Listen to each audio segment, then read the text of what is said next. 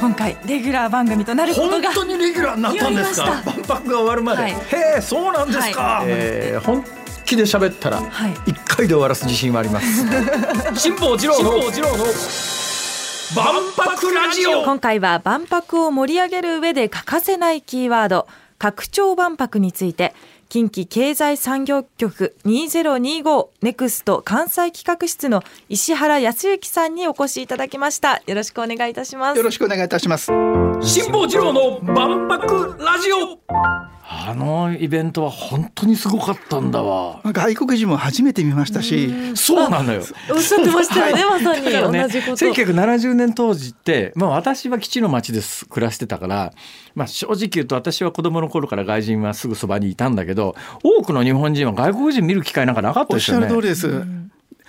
例えばコートジボワールという国があること自体知らなかったんですけども、ああのアフリカの貧しい国がですね、国際共同館というところに、はい、おっしゃる。コートジボワールもそうですね、はコートジボワール。だから私はウガンダウガンダ館っていうのがすごくあ、はい。のでそういうアフリカの小さい国はそれぞれの国でパビリオン出せないので国際共同館というところであのイベント会場を用意して、そこに私はだから初めて本物のマサイ族とかね。そうですよね。はい。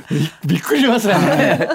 そうですね。これを語るともう1時間2時間語っちゃうんですけれども、いや今日そのために来ていただいたんじゃないですから、はいまあいいです。まああのそれでそれで？えそれであの仕事で、まあ、一応経済産業省というところに入ったんですけども、はあそれで仕事でですね90年の花博を担当させていただいて。これも本当にびっくりで。ええあのまあ、花博なんであの農林水産省の担当なんですけど鶴見です。はい。でそこでハイビジョンをですね裏で仕掛けてハイビジョンを進行させようということで当時朝日放送の方とかですね NHK の方と一緒にそうか花博の頃ハイビジョンってなかったんだ。そうです IT 関係が長くあの担当させていただいたんですけども、は6年ぐらい前にええ。の時からですね万博を担当しろと言われて、ええ。あのその頃はまだ現役ですね。現役です。役で途中で、はいはい。あのまあ定年になったわけですけども、で、えー今もですね一応あの食卓のような形で残って、はい。あ万博を盛り上げようという形で。関西でもその長年の経産省のキャリアの間は東京にいらっしゃったんいですか？私はですね関西のプロパーですのでずっと関西で。あそういうのあるんですか？はいあります。あのー関西採用みたいなやつですか？関西採用で近畿経済産業局と言いますけれどもはいはいはいはい。そこでですねええ。ーと6年後ぐらいですね。もうこの、えー、2025大阪万博をええ。盛り上げようという形でなるほど。担当しております。それで、えー、拡張万博という、はい。い、よいよ本体の話に入るわけですが、実はですねあの今回の万博で私どもちょっとこう問題意識を持ってまして、はい。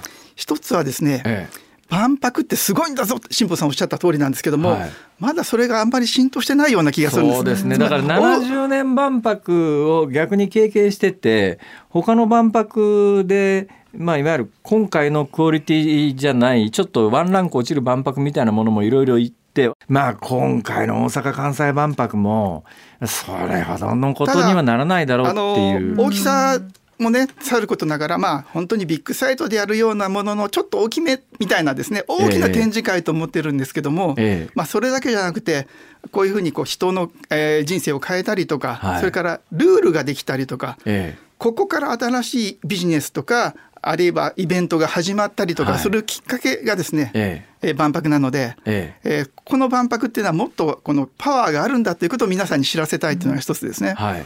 でもう一つはですね70年万博90年の花博ええ。そして例えば沖縄の海洋博とかいろいろありましたけども万博が終わると必ず地域経済が下がってしまう。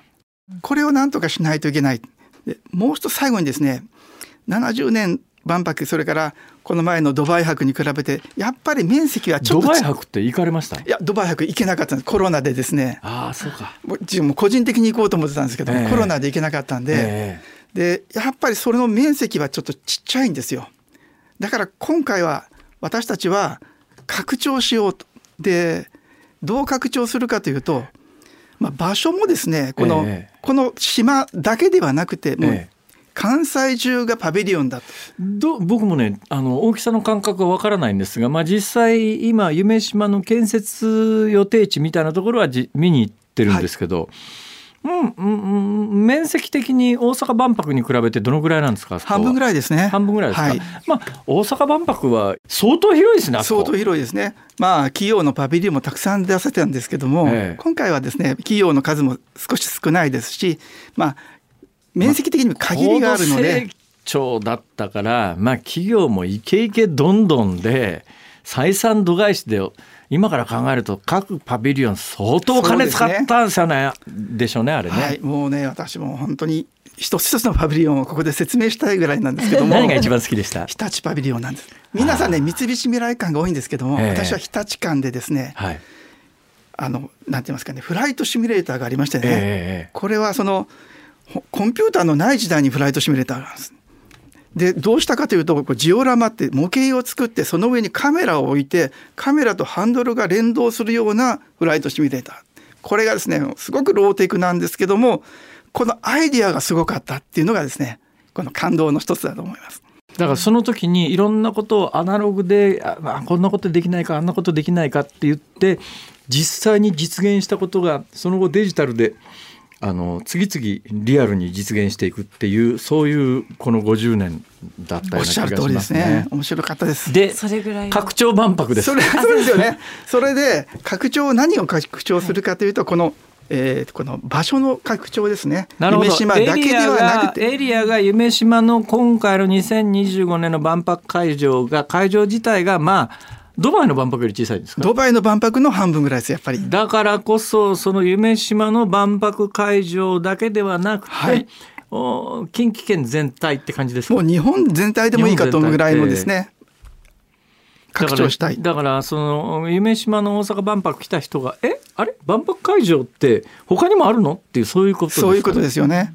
でそれだけではなくて時間の拡張っていうのも考えてます。ほそれは半年間だけじゃなくて先ほど申しましたようにその後特にですね、後がへこまないように後も万博だと。閉会式迎えた瞬間にドーンと火が消えたみたいになっちゃうってそう。い。うそれをなくしたい、はい、むしろ中心でやるよりもええ。周りでやるフリンジと呼ばれている周りでやる方がはい。あのはるかにですね、ええ。すごいぞというような万博がこれまでにないフリン万博じゃ。ジ中太ってね、はい。婚姻外でややこしいことすることじゃない言われながら余計だと思いました。ごめんなさいね。すいません。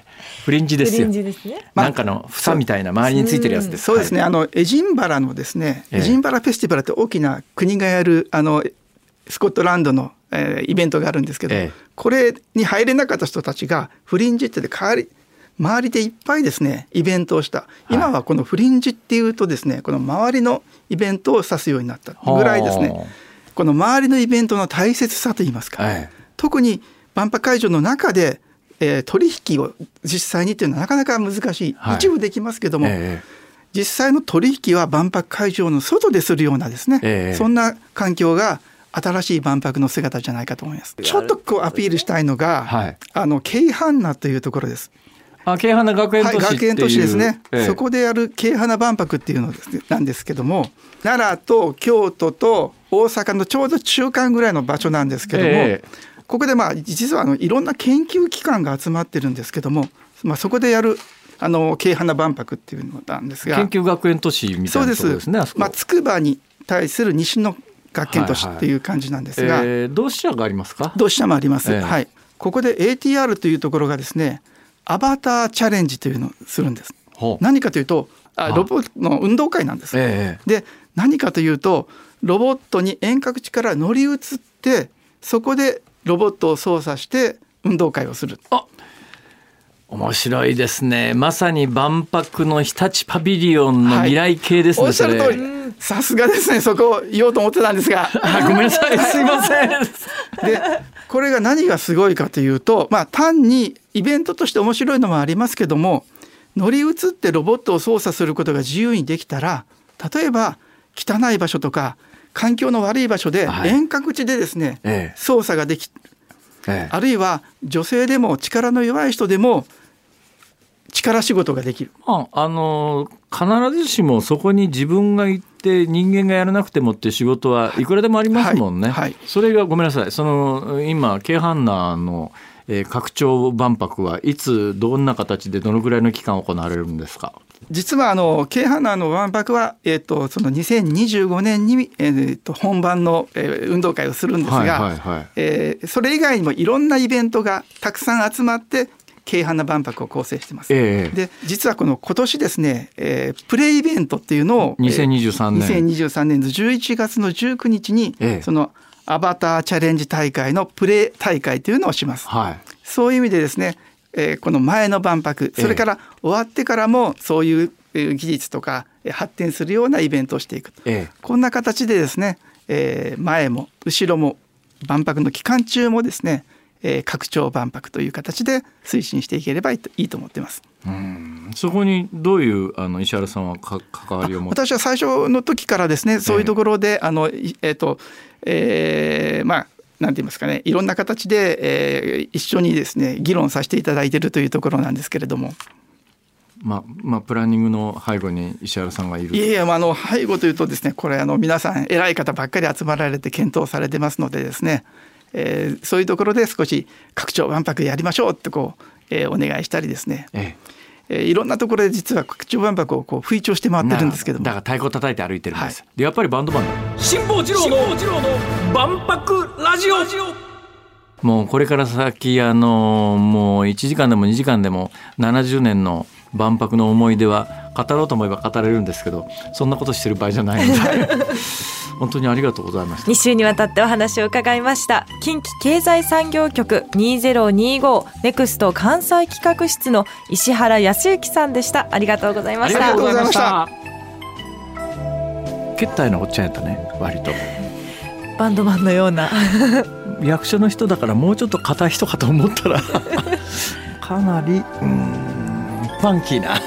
まだまだなんか掘り出せそうな話を聞き出せそうな、ねね俺の予想ではね、えー会期が終わるまでにゲストに苦しんだ、えーここの構成の方がもういっぺん絶対言うと思う。まだまだ引っ張りはね引き出しいっぱいありそうな人だからね、はい。はい、楽しみにしたいなと思います。辛坊治郎の万博ラジオここまでのお相手は辛坊治郎と。ABC アナウンサーの福藤彩でした。また来週